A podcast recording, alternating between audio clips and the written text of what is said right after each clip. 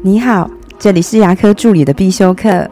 今天要必修的是牙科助理的职业化养成术——肢体界限。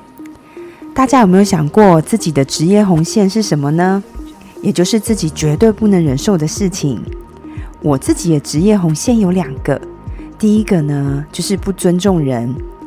牙科助理的工作通常会很尊重医师，很尊重患者。但是却很少注意到服务我们的人，就像是打扫阿姨、邮差、厂商、熊猫外送员等等。有时候一忙，我们就会露出自己很真实的那一面，会少了对这些人的一点点尊重。我认为这样是不对的，因为我们对任何人都要有尊重的态度。别人尊重你，并不是因为你优秀，而是因为别人优秀。所以，优秀的人对谁都会很尊重，并且尊重别人，也意味着自己的教养。第二个呢，就是肢体界限。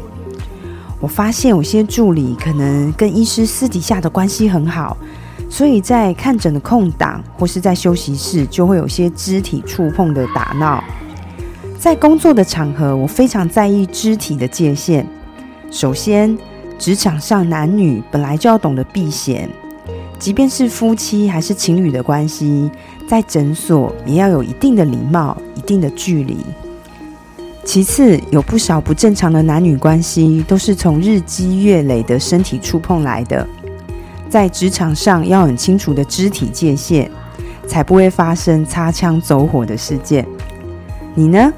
你的职业红线是什么？也欢迎你留言或是私讯跟我分享哦。我的分享就到这边。如果觉得今天的内容对你有帮助的话，请帮我下载下来或分享出去，让更多人听得到。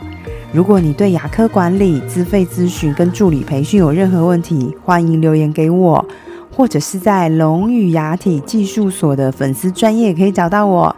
下次再见了，拜拜。